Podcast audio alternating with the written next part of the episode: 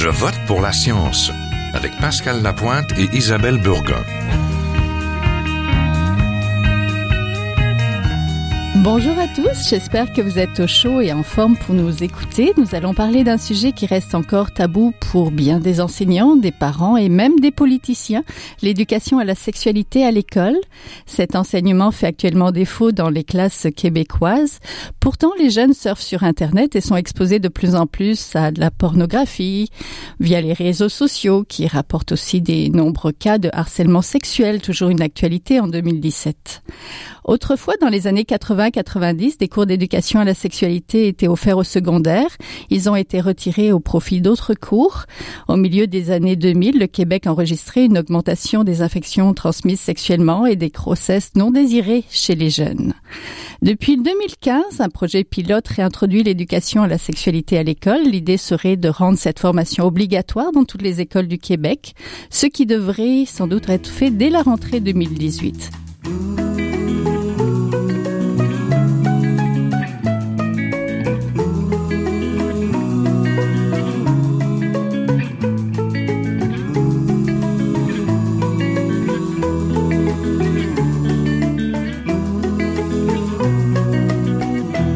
Pour parler donc de sexe à l'école, nous avons avec nous la sexologue Valérie Morancy.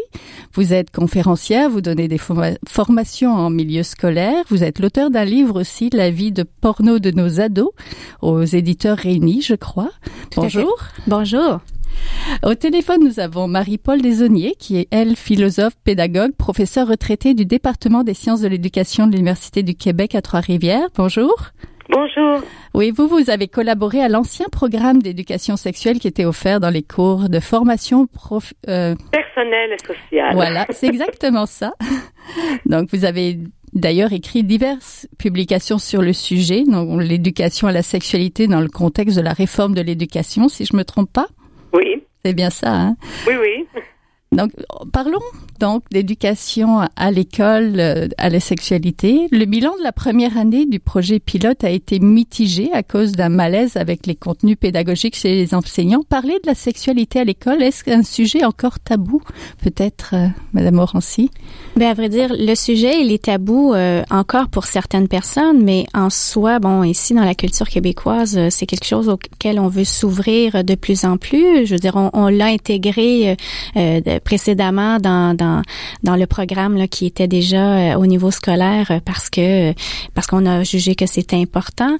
Alors, euh, mais non, en tout cas, le tabou, c'est très, c'est vraiment différent pour chaque personne. Mais je pense que c'est un sujet qui a le mérite d'être apporté dès le très jeune âge, dès la mm-hmm. maternelle, en parlant de sujets évidemment qui sont adéquats et appropriés pour pour chaque élève. On va pas parler la même chose, même de, de si on parle du sujet d'agression sexuelle, si on, on parle en prévention en maternelle puis en cinquième secondaire, ben c'est sûr qu'on l'aborde pas euh, du même angle, mais il y a une façon de le faire euh, de, de, part et d'autre. Alors, euh, mais oui, il y a plein de belles choses là, qui peuvent se faire pour ouvrir les horizons et donner la bonne information. Professeur Desaunier. Oui, moi je pense que le sujet n'est pas tabou parce qu'on parle de sexualité partout, tout le temps. Euh, on a des images sexuelles euh, auxquelles on est confronté, même si on ne veut pas les voir dans les rues, dans la télévision, dans les dans les vidéos des chanteurs, partout. Donc la sexualité elle-même, elle n'est pas tabou, elle est omniprésente. Ce qui est difficile, c'est une parole sur la sexualité qui soit euh, responsable, qui soit adaptée aux enfants et qui dise la vérité sur la sexualité avec des mots simples. Ça, ça n'existe pas euh, de façon systématique dans les écoles. Et il me semble que ça devrait exister parce que les enfants se posent des questions dès qu'ils sont tout petits et ils doivent avoir des réponses à ces questions. Le ministre des oui, oui, ben j'allais rajouter, euh, je, suis d'accord avec le propos de Madame euh, Desaunier. Ce que je trouve intéressant, c'est que oui, la sexualité, elle est présentée euh, de, de, façon des fois très explicite, où on voudrait quand on parle de sexualité d'en parler de façon correcte. Euh, moi, je, je, le vois beaucoup. La sexualité, c'est, elle a plusieurs couleurs cette sexualité-là. Donc oui, il faut travailler avec les jeunes à recevoir les différents messages, ceux qui sont très explicites, qu'on pourrait même dire vulgaires ou dans bon dans, dans cette euh, sphère là euh, et ne pas juste prôner le, le sexe romantique euh, parfait doux et respectueux parce que quand on, on, fait face à quelque chose qui est complètement différent de ça c'est pas nécessairement mal mais l'important c'est de l'avoir choisi d'en avoir été informé. Si on parle de pornographie mais c'est quoi de la pornographie?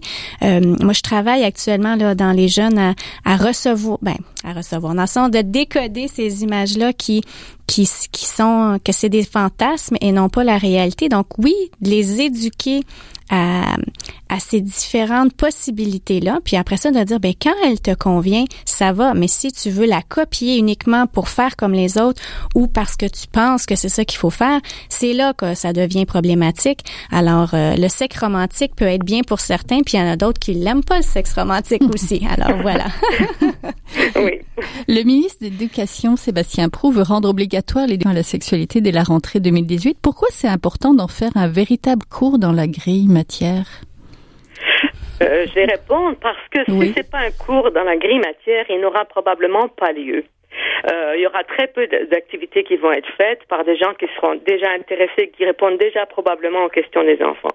Si on veut que tous les enfants aient un minimum de connaissances euh, exactes de la sexualité puis de valeurs qui les guident et de d'estime d'eux-mêmes comme garçons et comme filles, il faut que ça s'adresse à tout le monde. Autrement dit, si c'est important d'avoir une vie affective, amoureuse, sexuelle équilibrée, ben c'est important pour tout le monde. C'est pas important juste pour les enfants qui auront la chance d'avoir des enseignants qui en donneront. Mm-hmm. Et à cet égard, moi, je suis pour une action politique, c'est-à-dire euh, de rendre ce cours obligatoire. Ça me semble essentiel.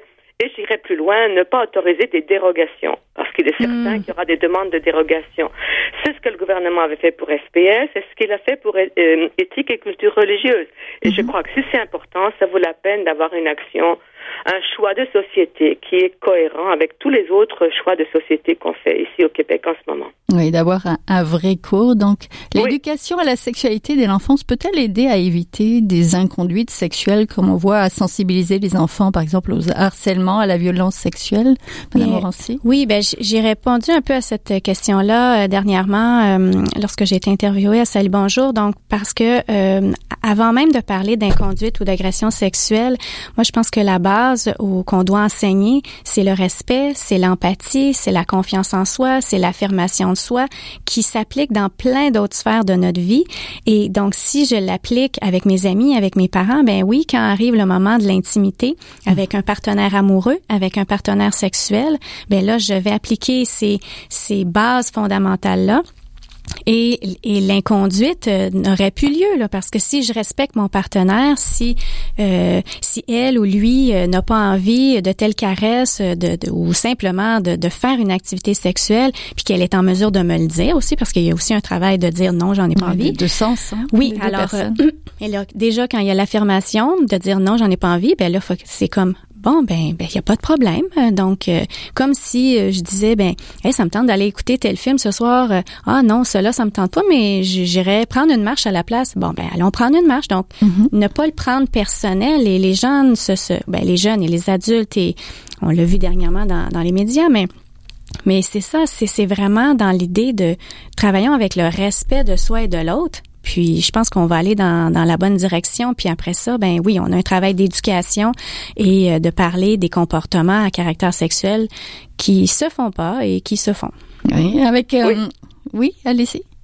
Ben, je crois que l'éducation sexuelle, elle est une prévention par définition. Mhm. Euh, il y a une prévention, puis il y a un dépistage des, des, des, situations très problématiques. Mais si on travaille effectivement sur l'estime de soi, sur l'affirmation, sur la connaissance de soi, la connaissance de l'autre, euh, on est dans la prévention non seulement de problèmes sexuels, mais de problèmes relationnels. Oui. Et, ça, c'est quand même le rôle de l'école. C'est quand même, en général, si vous voulez, le rôle de l'éducation, pas seulement de l'école. Mais si l'école est un lieu éducatif, elle doit faire la prévention. Oui, donc on reparle d'éducation à la sexualité dans les classes. Le programme qui est actuellement testé comme projet pilote ressemble-t-il à celui des années 90 Quels apprentissages on y retrouve?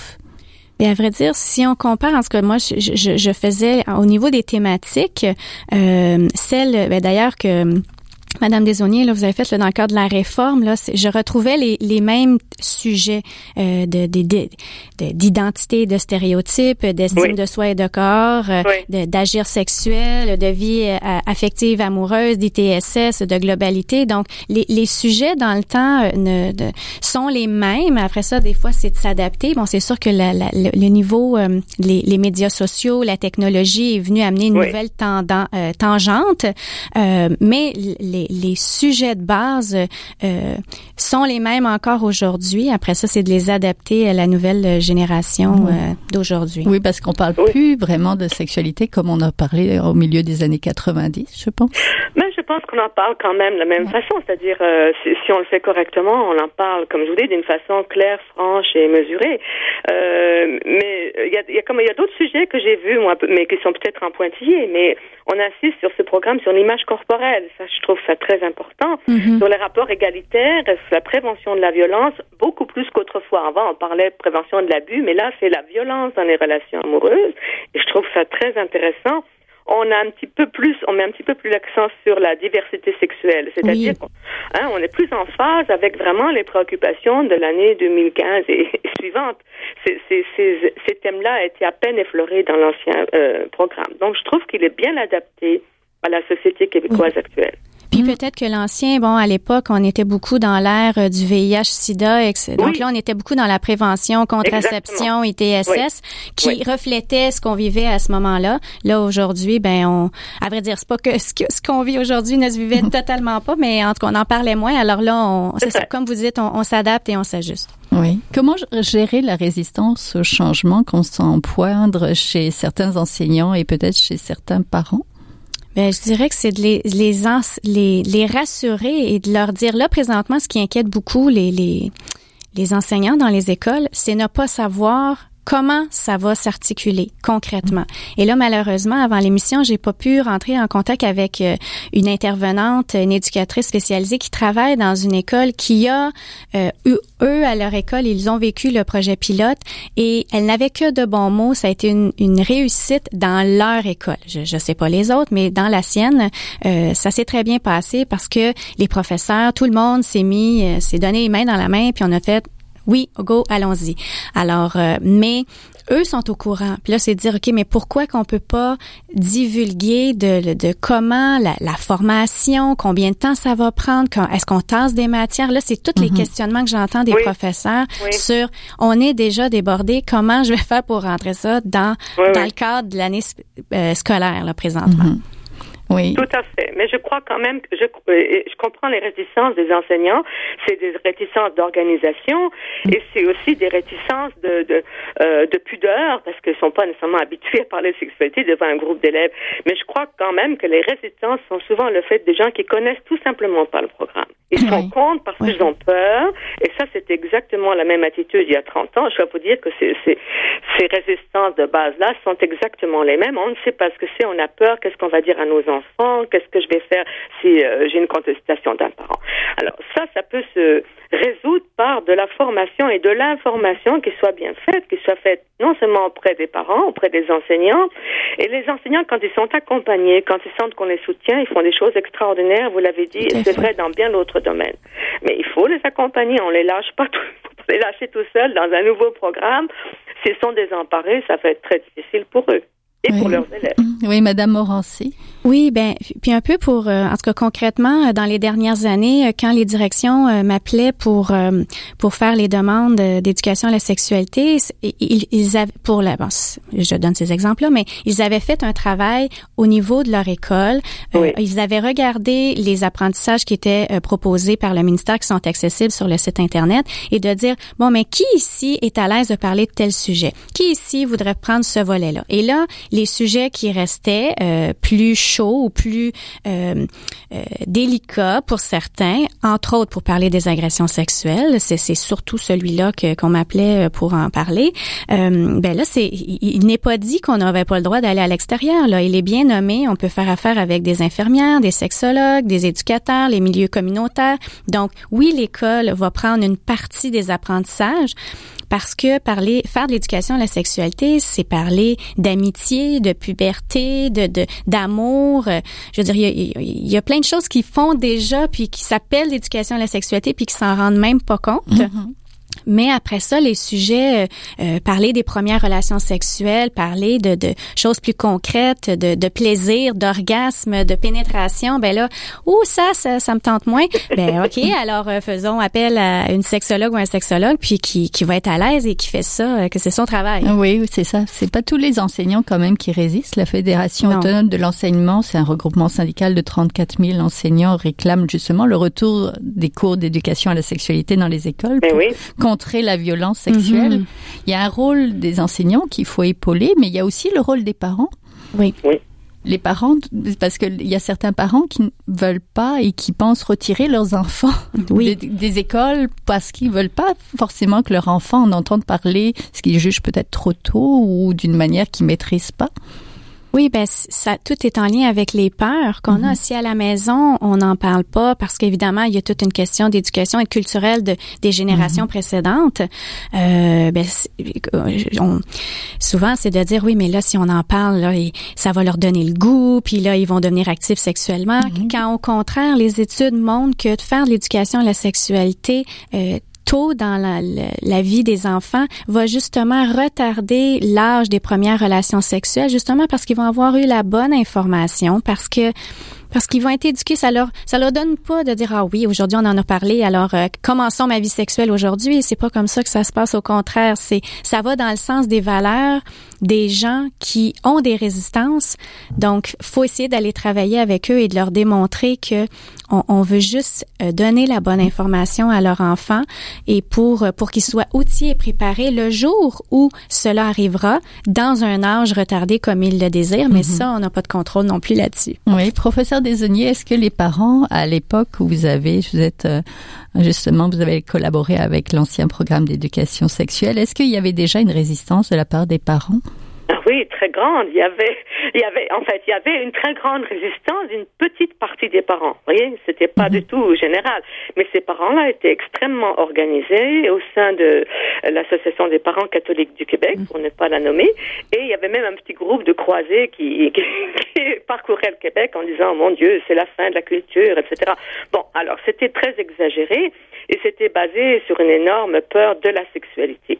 Alors, c'est, cette opposition-là, on, a, on a essayé de la de l'encadrer, de, répondre aux questions. Et je crois que les parents, quand on leur expliquait calmement les choses, les, les oppositions farouches se, se diluaient parce que finalement, elles n'étaient pas justifiées. Alors oui, on a eu exactement les mêmes oppositions de la part à cette époque de groupes de groupes euh, chrétiens euh, et, ma foi, il a fallu qu'on travaille avec eux. Mais je pense que ce serait dommage d'empêcher l'éducation sexuelle de tous les enfants parce qu'il y a quelques groupes qui sont extrêmement euh, farouchement opposés à un programme. Tous les enfants y ont droit à ce programme. Ils en ont tous besoin. Oui, et, je, rajouterais que euh, souvent, ce qui amène la résistance, c'est que les gens, quand ils associent le mot sexualité, ils ne voient que génitalité. Oui, quand la sexualité, c'est un mot très large qui implique oui, entre autres, l'activité sexuelle en soi, mais qui est aussi très ouvert. Puis quand on regarde justement les apprentissages qui sont proposés, on la voit la diversité de ce que c'est la sexualité. Oui, il y a une partie où on parle des relations sexuelles, mais on parle de beaucoup d'autres choses. Et quand mhm. justement les parents sont au courant de, de, de ce qui est parlé, puis de la façon que ça va être abordé, mais là ils se sentent rassurés puis de dire ah ok, je pensais, tu sais, on s'en va pas enseigner le Kama Sutra là, dans les écoles. Là. On, s'en va les faire de la prévention et, et parler de, de la sexualité sous un angle très respectueux. Oui, les médias nous parle justement régulièrement d'hypersexualisation chez les jeunes et de comportements à risque. Est-ce que c'est la réalité ou une vision un peu tronquée de cette réalité sexuelle des jeunes? aussi? Ben pour avoir travaillé, c'est sûr que euh, en, 2008, quand mon bouquin est sorti, euh, on en parlait euh, vraiment beaucoup, mais encore là, c'est comme comme les générations précédentes ont eu un groupe euh, où c'était, tu sais, on parle du peace and love, où les gens euh, étaient dans des communes. La libération la sexualité, puis euh, bon, je veux dire, euh, oui, il y a des gens qui ont fait ah, ça n'a pas de bon sens, etc. Ben, les jeunes aujourd'hui, en tout cas moi, de le pouls que j'ai dans le milieu scolaire, bien sûr, il y a des jeunes qui ont des vies sexuelles euh, qui surprenantes, qui, qui, mais à vrai dire, qui sont à leur image, en tout cas, je l'espère. Moi, je dis toujours tant que ça correspond à quitter. Des fois, il y a l'idée de recopier des comportements attendus qu'on qu'on croit, mais oui, oui, il y a des jeunes qui sont comme ça mais ce n'est pas l'ensemble des jeunes. Et ça, c'est l'erreur de, de mettre une étiquette à un ensemble de groupes euh, de, de, jeunes. Euh, non, quand je leur dis, euh, vous, est-ce que vous avez une sexualité dévergondée, euh, ils se sentent pas concernés. Oui, il y en a. Puis c'est c'est correct, à vrai dire, le, la sexualité active est souvent, on la met répressive. Donc non, tu sais, faut pas trop souvent. Faut que tu aimes ça juste un peu assez, mais pas trop parce que sinon t'es pas normal. Mais il y en a des jeunes des adultes qui aiment la sexualité sous un angle différent, puis faut, faut pas les écraser, mais en même temps, c'est faut, faut y aller dans le respect. Donc, est-ce que tu te respectes quand tu as ces comportements-là?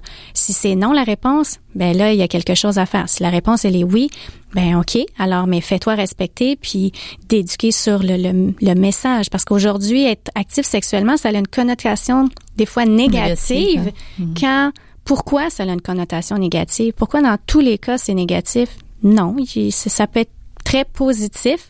Euh, c'est pas parce que la relation sexuelle elle est pas euh, une fois semaine euh, en position du missionnaire avec la petite musique, les bougies, puis euh, puis le, le, le, partenaire ou la partenaire là qui dit des je t'aime, que veux-tu?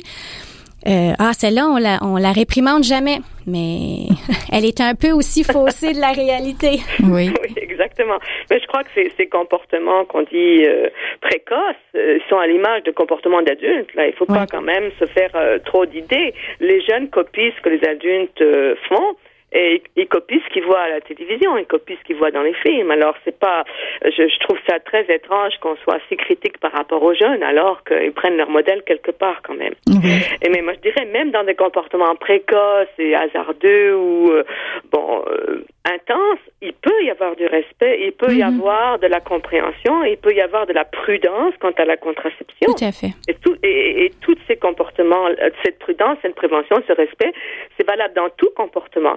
Je pense pas qu'on peut faire comme autrefois, assurer systéma euh, euh, lier systématiquement la sexualité à l'amour. Il y a des fois, oui, que c'est lié, il y a des fois que c'est pas lié. Oui, c'est pas une raison pour avoir une sexualité euh, irresponsable. Oui, et ça, il faut, faut le dire dans les classes. Donc, merci beaucoup. Merci beaucoup à tous les deux. Donc, euh, on était en compagnie de la sexologue Valérie Morancy, qui est conférencière, qui va justement dans, dans les classes et qui a un site Internet. On le mettra sur notre page. Et Marie-Paul Desonniers, qui est philosophe, pédagogue, professeur retraité, donc, euh, au département des sciences de l'éducation de l'Université du Québec à Trois-Rivières. Merci. Merci à vous. Au revoir. Merci, au revoir.